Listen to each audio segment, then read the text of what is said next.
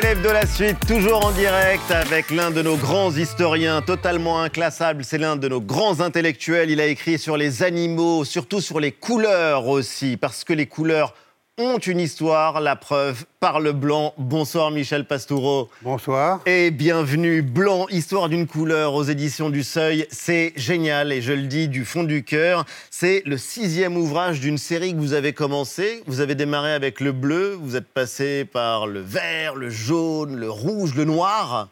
Voilà, c'est le sixième, euh, peut-être pas le dernier. Peut-être Ah. pas, Ah, sans doute pas le dernier, parce que vous retracez euh, la longue histoire du blanc, alors de la préhistoire de l'Antiquité jusqu'à aujourd'hui. On va en parler dans un instant, mais c'est quelque chose qu'on a du mal à comprendre. Les couleurs ont une histoire.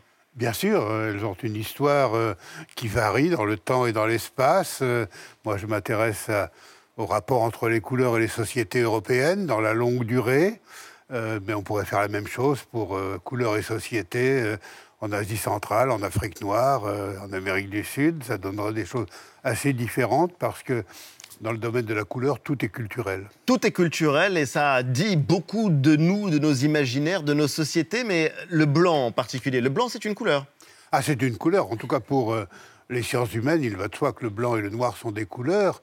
Euh, c'est la physique qui, à partir de la fin du XVIIe siècle, commence à considérer le noir et le blanc comme des non-couleurs. Quand Newton découvre euh, le spectre, le grand savant anglais Newton Oui. découvre le spectre euh, en 1666, c'est un nouvel ordre des couleurs au sein duquel il n'y a plus de place ni pour le noir ni pour le blanc. Mais ça ne concerne que la physique.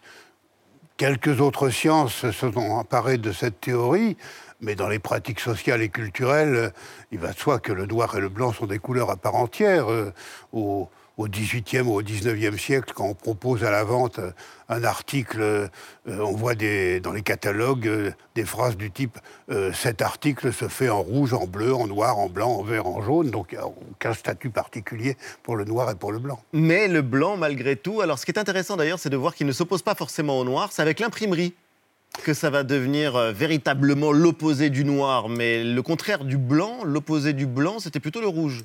Oui, c'est-à-dire que dans l'Antiquité et la plus grande partie du Moyen Âge, le blanc a deux contraires, euh, le rouge d'un côté, le noir de l'autre, mais le couple blanc-rouge est un couple d'opposition plus fort que, que blanc-noir.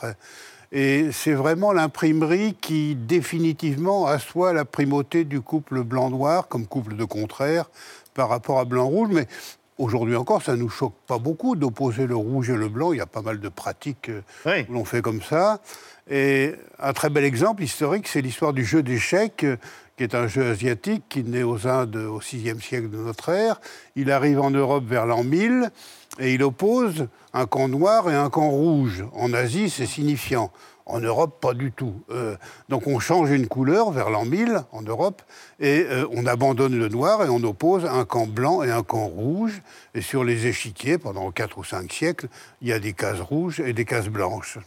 C'est incroyable parce que c'est vrai qu'on découvre que le blanc, c'est la couleur euh, des dieux, du sacré, c'est la couleur qui est associée au Christ, c'est la couleur des rois aussi parce que c'est une couleur politique et celle de la modernité. Et euh, on va en parler avec vous, Michel Pastoureau, ce sera juste après vue.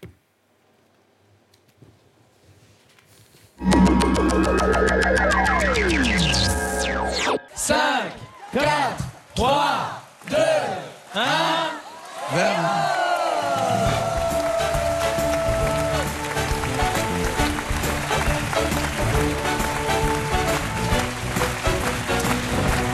Ça y est, c'est le moment de le faire vivre, de le faire bouger.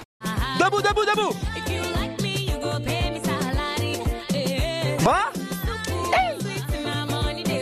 Une enseignante de Valenciennes menacée sur les réseaux sociaux par des militants d'extrême droite pour avoir voulu organiser avec ses étudiants une sortie pédagogique dans un camp de migrants à Calais. Sophie Gigot dit qu'elle a regardé les migrants parce que sans l'accueil, elle-même n'aurait jamais existé, car sous l'occupation, sa grand-mère, jeune femme, avait abrité un jeune homme réfractaire au travail obligatoire en Allemagne. Ensuite, elle épousa Papy.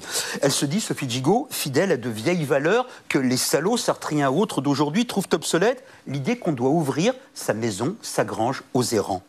L'idée, c'était de, ben, permettre à mes étudiants de faire un petit peu de terrain, c'est-à-dire d'ethnographie, d'aller constater un certain nombre de faits, c'est-à-dire de pas seulement conceptualiser la frontière, mais d'aller réfléchir, voir une frontière. Mais entre-temps, le programme de cette sortie a été révélé sur les réseaux sociaux par des parents d'élèves proches du parti d'extrême droite d'Éric Zemmour. Le président de Reconquête s'en fait lui-même l'écho dans un tweet. Un professeur de philosophie décide d'enrôler ses élèves dans des activités pro-migrants à Calais. Est-ce l'école que nous voulons? Mais comprenez bien ceci. Ces élèves, pour la plupart, jusqu'ici, ne savaient pas l'engagement pour l'accueil de leur enseignante, car en classe, elle ne leur parle que de savoir, de philo et de recherche. Et donc, elle nous aide à survivre, cette prof, à survivre dans un temps que j'espère provisoire, où nous accordons trop de place à tous ceux qui détestent aussi bien l'étranger que les valeurs humaines, que la science. Comme disait un prince allemand qui gouverna la Hollande, il disait ceci à peu près, nous maintiendrons. Le même jour, Kenny West déclarait euh, son admiration à Hitler sur le plateau de l'émission complotiste Infowars, présentée par la figure d'extrême droite, Alex Jones. I see good things about Hitler also. This guy that invented highways, invented the very microphone that I use as a musician. You can't say out loud that this person ever did anything good, and I'm done with that. I'm done with the classifications. Every human being has something of value that they brought to the table, especially Hitler.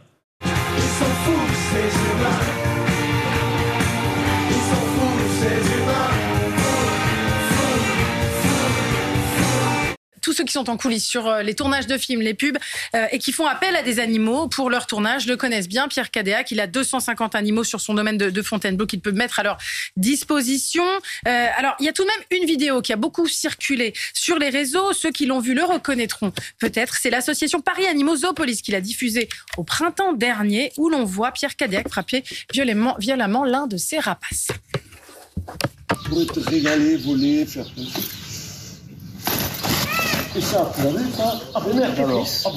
je vous remercie grandement, vraiment. Et cette période de délation, cette séquence, cette euh, société euh, d'ignorance, et d'ignorance, bien sûr, et d'ignorance, évidemment, parce que euh, vous, connaissez les animaux et la personne qui vous attaque finalement ne connaît sans doute rien à rien, bien évidemment, mais se permet de vous attaquer quand même.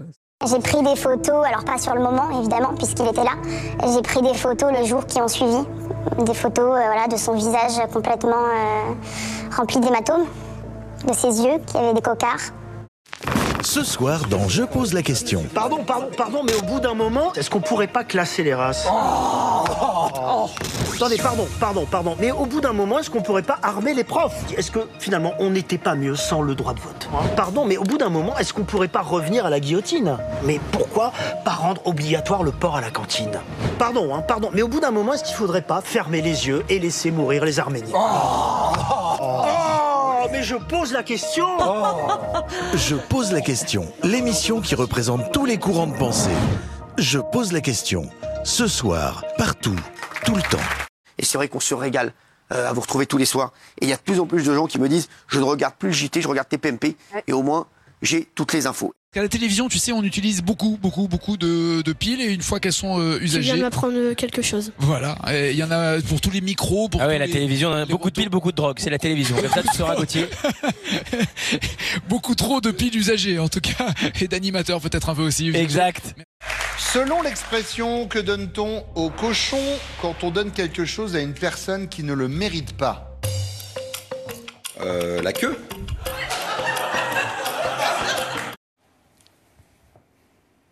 Gardez les yeux fermés. Mhm. Juste dites oui ou non. Est-ce que vous avez senti quelque chose Oui. Où ça euh, Sur ma main gauche. Super, on continue. Peut-être vous gardez les yeux fermés, Mhm. peut-être vous sentirez plusieurs.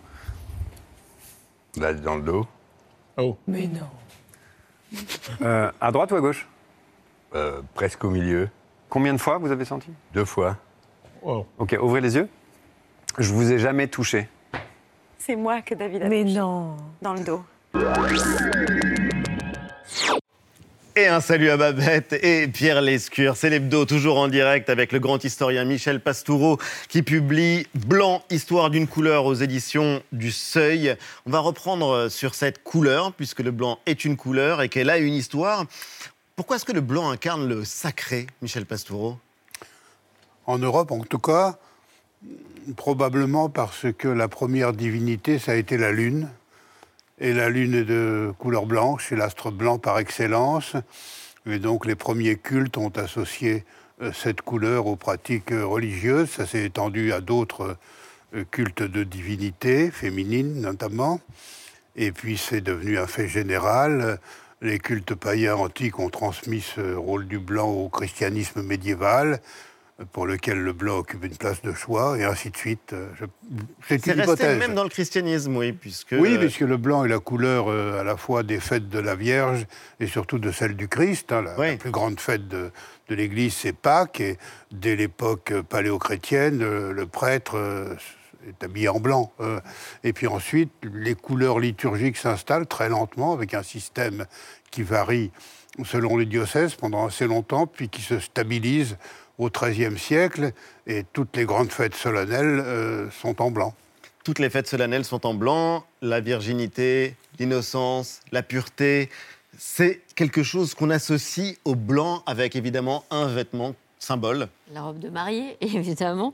Blanche, en dentelle, euh, avec une longue traîne, bien sûr, sinon c'est pas du jeu. Euh, la robe blanche immaculée, symbole de chasteté, vous avez commencé à en parler, de la future épouse. Et pourtant, alors on découvre que c'est un symbole finalement assez récent dans Oui. l'histoire et que la robe de mariée n'a pas toujours été blanche. Non, tant s'en faut. Euh, pendant des siècles et des siècles en Europe, les mariés se euh, mariaient en rouge parce En que rouge.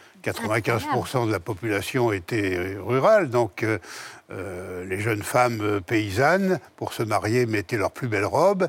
Et une belle robe en milieu paysan, c'est une robe rouge parce que c'est dans la gamme des rouges que les teinturiers sont les plus performants, enfin, les teinturiers de village en tout cas. Donc à la campagne, on se marie en rouge jusqu'au XVIIIe siècle au moins. En ville, euh, patricienne et bourgeoise se marient en noir, pas toujours, mais souvent. Et puis dans les milieux des, des princesses, on se marie en robe de bal, bien sûr. Et ça change vraiment au début du 19e siècle, à l'horizon euh, 1830, où là, la robe de mariée blanche commence à s'imposer pour évoquer la pureté de la jeune femme euh, qui arrive vierge au mariage. Avant, ça va de soi que la jeune femme arrive vierge, vierge au mariage, il n'y a pas besoin de le montrer. Apparemment, à partir de 1830, ça ne va plus de soi, donc euh, il y a un attribut euh, qui se voit, euh, euh, même si c'est pas vrai, peu importe, c'est le code qui compte, et donc euh, la robe de mariée blanche se répand, mais, mais lentement quand même. euh, Et dans l'idée de ce blanc, il y a aussi l'idée de, de la, la propreté, de l'hygiène aussi. Euh, Vous racontez dans votre livre comment les draps, les sous-vêtements ont euh, longtemps et devaient être absolument, absolument blancs. Qu'est-ce qui fait que ça a changé? Maintenant, on a des draps et des sous-vêtements de toutes les couleurs. Oui, euh, tout ce qui touchait le corps devait être soit non teint, euh, soit, soit blanc. Ce qui a changé, ce sont euh, les apparitions d'une part des couleurs grand teint et d'autre part de la machine à laver, qui vraiment est un objet qui a complètement changé la vie des femmes. hein. L'apparition de la machine à laver, une très très grande date dans, dans la vie quotidienne. Et donc, euh, on s'est mis à porter sur soi des couleurs euh, vives. Pas d'un coup, il y a eu un relais entre le blanc et les couleurs vives. Il y a eu les teintes pastel d'un côté, des demi-couleurs en quelque sorte, ou bien la rayure, blanc et une couleur. Euh, C'est pour ça que nos draps, nos pyjamas, nos matelas, nos serviettes de toilette, nos costumes de bain, euh, tout ça est passé par le stade de la rayure. Comme votre chemise. Comme ma chemise, euh, ça affine la silhouette, les rayures verticales en tout cas.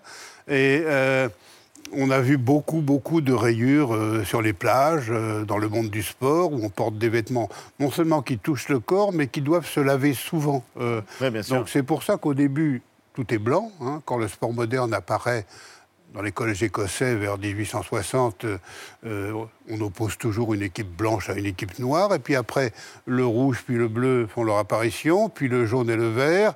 Et à la veille de la Première Guerre mondiale, la palette est déjà assez diversifiée. Mais on a déjà des couleurs qui, qui tiennent, qui résistent aux lessives.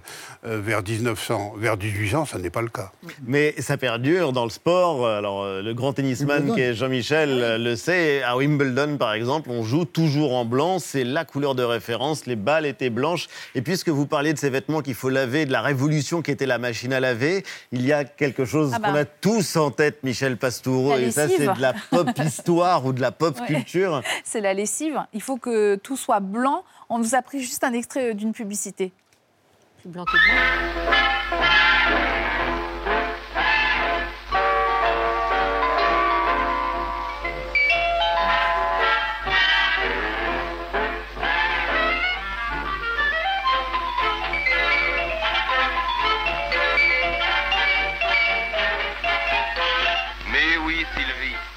Tu croyais ton drap blanc.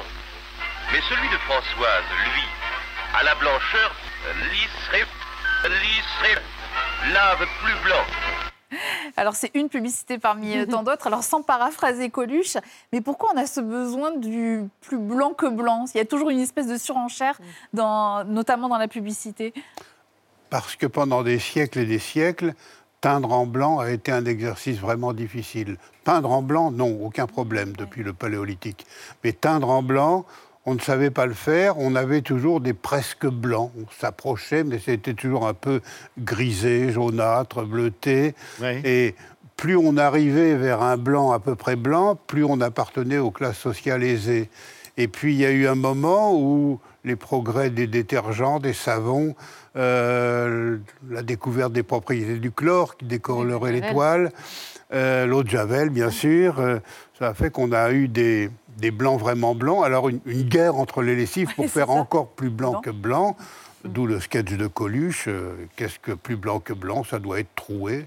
Ça doit être troué. Alors, il y a la dimension Génial, oui. culturelle, il y a les vêtements, évidemment, et puis il y a aussi une dimension politique qui est fascinante en tout cas parce que c'est pour le coup quelque chose qu'on a vu dans beaucoup de vos livres. Les couleurs sont politiques et le blanc c'est la couleur qui est associée à la monarchie.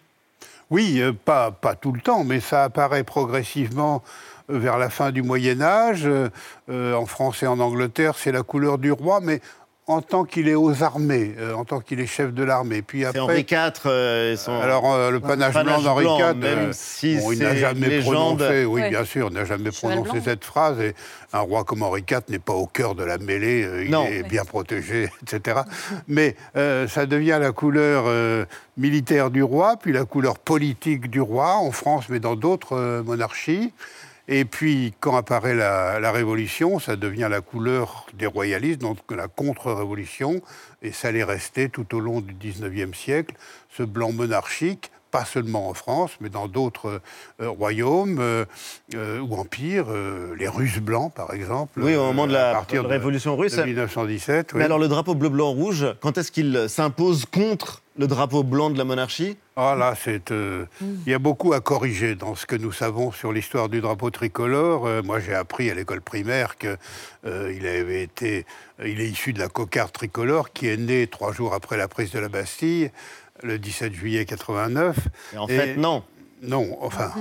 En tout cas, il n'associe pas, comme on l'a écrit, comme l'a dit Lafayette dans ses mémoires, euh, le, le blanc couleur du roi et le rouge et bleu couleur de la ville de Paris, parce que en 1789, le blanc n'est couleur du roi que quand il est chef des armées.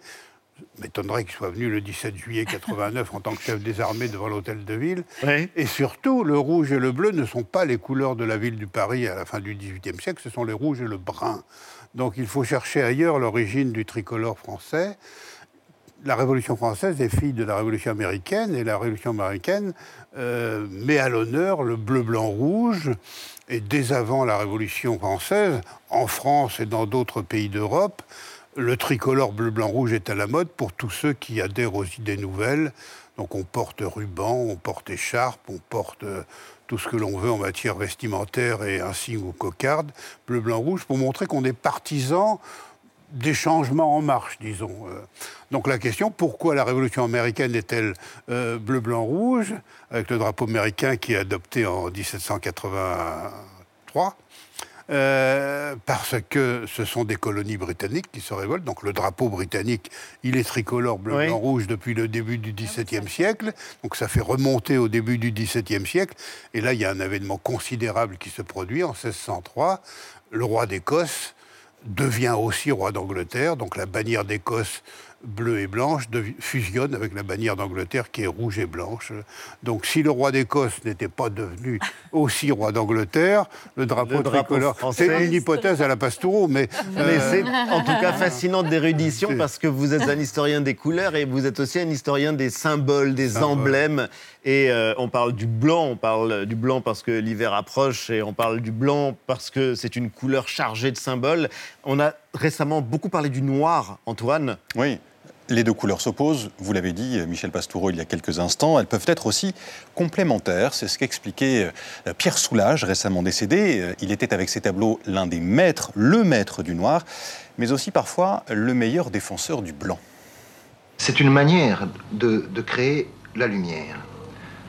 Euh, la lumière, j'entends bien non pas cette lumière qui se pose sur les objets dans le monde dans lequel on vit, mais cette lumière qui, qui a l'air d'émaner euh, d'un tableau. Et euh, c'est avec le noir et le blanc que l'on obtient le, maximum euh, de, lumière. Quand on pose un noir sur un blanc, le, blanc se met à, changer. Il devient plus ou moins gris ou plus ou moins lumineux. Et c'est ce qui m'intéresse dans l'emploi de cette couleur. Est-ce que vous êtes d'accord avec lui, Michel Pastoureau Oui, bien sûr. euh, C'est génial d'entendre Soulage parler du blanc. Oui, oh, ça, ça n'est pas si rare. Euh, Je, je ne l'ai jamais rencontré, mais on s'est écrit plusieurs fois. Euh, et on a parlé bien sûr du noir, mais aussi des autres couleurs, euh, du blanc. Il m'a dit aussi son intérêt pour le bleu et sur les rapports entre le bleu et le noir euh, et la façon dont il arrivait à faire sortir la lumière, en effet, de la matière picturale. Tout son travail, euh, au moins de la deuxième partie de sa carrière, repose sur cette idée-là. Euh, une couleur ne vient jamais toute seule. Elle prend du sens, elle fonctionne pour autant qu'elle est associée ou opposée à une autre couleur. euh, Ou superposé.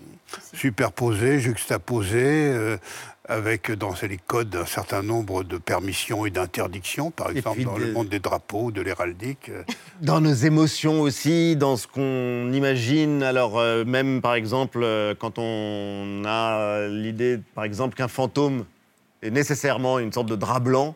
On comprend pourquoi en vous lisant euh, dans, dans votre livre.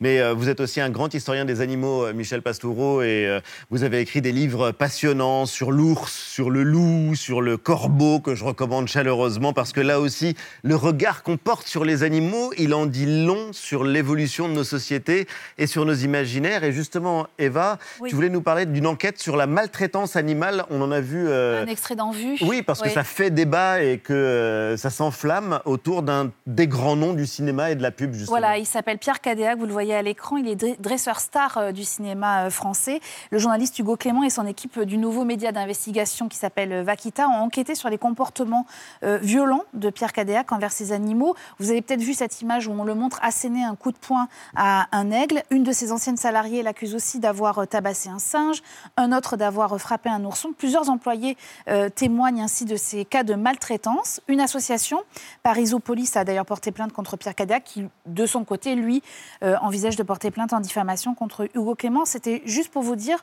qu'on vous recommandait cette enquête. Elle est disponible gratuitement sur la plateforme. Ça s'appelle vaquita.fr, V-A-K-I-T-A. Voilà. Voilà, on vous la recommande, vaquita.fr, Michel Pastoureau. Qu'est-ce qui euh, est intéressant quand on fait l'histoire? Alors, non pas en prenant les grandes dates de l'histoire, non pas en parlant des grands personnages illustres, euh, mais en partant des couleurs, en partant des animaux, par exemple. On peut raconter l'histoire des hommes en parlant des corbeaux, des ours Bien ou sûr. des loups. Oui, bien sûr. C'est ce que je fais depuis plus d'un demi-siècle. Euh, ce sont des sujets qui concernent tout le monde et qui touchent à tout, et pour l'étude desquels, euh, en Europe en tout cas, les documents sont surabondants. Donc l'historien est vraiment euh, euh, favorisé, si je puis dire, qui s'intéresse à ces sujets.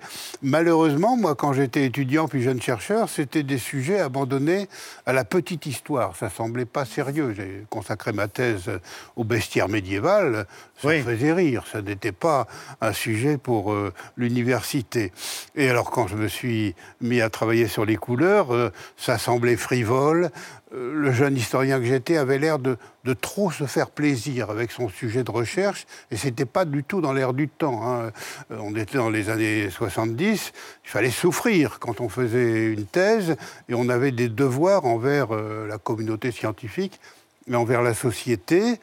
Et donc, c'était pas très bien vu. Et puis, comme l'histoire culturelle était à la mode, celle des sensibilités, des mentalités, rapidement, ce qui était un handicap est devenu chez moi un avantage. Ah, Pastoureau qui travaille sur ces sujets bizarres, etc. Des Et donc- sujets bizarres, mais on peut dire, Michel Pastoureau, que vous avez contribué à changer l'histoire. L'histoire telle qu'on la raconte, on va devoir en rester là, mais j'invite vraiment chaleureusement tout le monde euh, à se plonger dans Blanc, l'histoire d'une couleur. C'est aux éditions du Seuil et dans vos autres livres. Merci infiniment d'avoir été notre invité. C'est un honneur de vous recevoir. Tout le week-end, euh, Mélanie, 36-37. 36-37, Mais enfin, le Téléthon se poursuit sur les antennes de France Télé.